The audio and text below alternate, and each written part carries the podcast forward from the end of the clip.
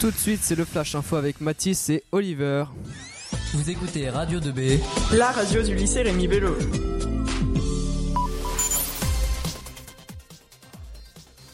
Commencer, offensive en Syrie, l'Union européenne condamne l'action militaire de la Turquie. En effet, dans une déclaration commune, les ministres euh, de l'Union européenne promettent euh, des sanctions contre les forages illégaux par la Turquie au large de Chypre. Cependant, le match France-Turquie reste d'actualité, n'est-ce pas Oliver? En effet, Mathis, le match de qualification pour l'Euro 2020 qui oppose la France à la Turquie aura toujours lieu.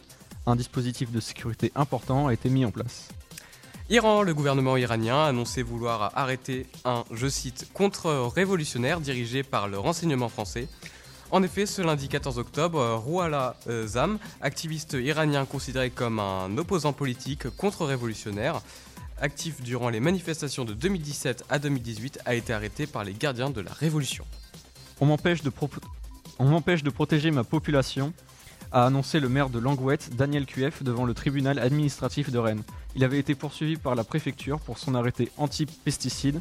Le jugement est attendu d'ici 15 jours.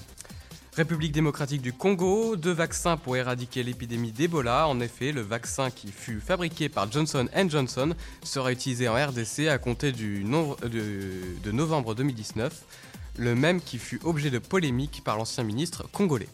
Cinq personnes ont été arrêtées lundi matin dans l'entourage de l'auteur de l'agression au couteau qui, a fait qui avait fait quatre morts le 3 octobre à la préfecture de police de Paris. Ils ont été placés en garde à vue. Et le sport maintenant?